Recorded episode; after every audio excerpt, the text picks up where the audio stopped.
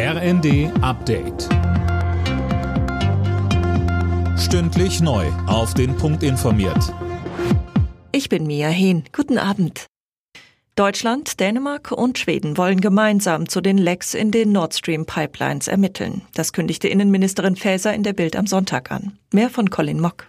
Alle Hinweise sprechen für Sabotageakte, so Faeser. Die schwerwiegende Attacke auf die europäische Energieinfrastruktur müsse aufgeklärt werden.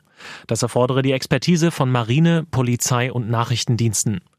Darüber hinaus sollen laut der Innenministerin auch gemeinsame Seekontrollen mit Polen, Dänemark und Schweden gestartet werden.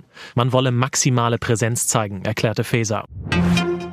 Die ukrainische Armee macht offenbar weiter Fortschritte in den mittlerweile von Russland annektierten Gebieten. Präsident Zelensky spricht von erheblichen Erfolgen. In der strategisch wichtigen Stadt Liman in der Region Donetsk sind wohl zahlreiche russische Soldaten eingekesselt. 12 Euro. So viel müssen Arbeitgeber in Deutschland seit heute ihren Angestellten mindestens zahlen.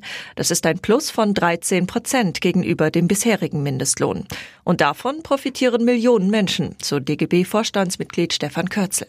Wir haben rund 2,2 Millionen Vollzeitbeschäftigte, die davon profitieren und ein großer Teil ist ja auch Minijobberinnen und Minijobber. Da haben wir auch Kritik an der Bundesregierung. Die Situation ist ja gleichzeitig die Erhöhung für Minijobber auf 520 Euro erfolgt. Das ist eigentlich nicht das, was wir wollen, sondern wir wollen feste Arbeitsverhältnisse und damit auch abführen an die Sozialkassen, damit die Menschen im Alter was davon haben.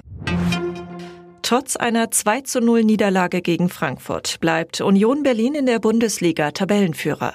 Verfolger Borussia Dortmund musste sich mit 2 zu 3 gegen Köln geschlagen geben. Freiburg gewann zwar 2 zu 1 gegen Mainz, hat aber das schlechtere Torverhältnis. Die weiteren Ergebnisse Leipzig Bochum 4 zu 0 und Wolfsburg Stuttgart 3 zu 2. Alle Nachrichten auf rnd.de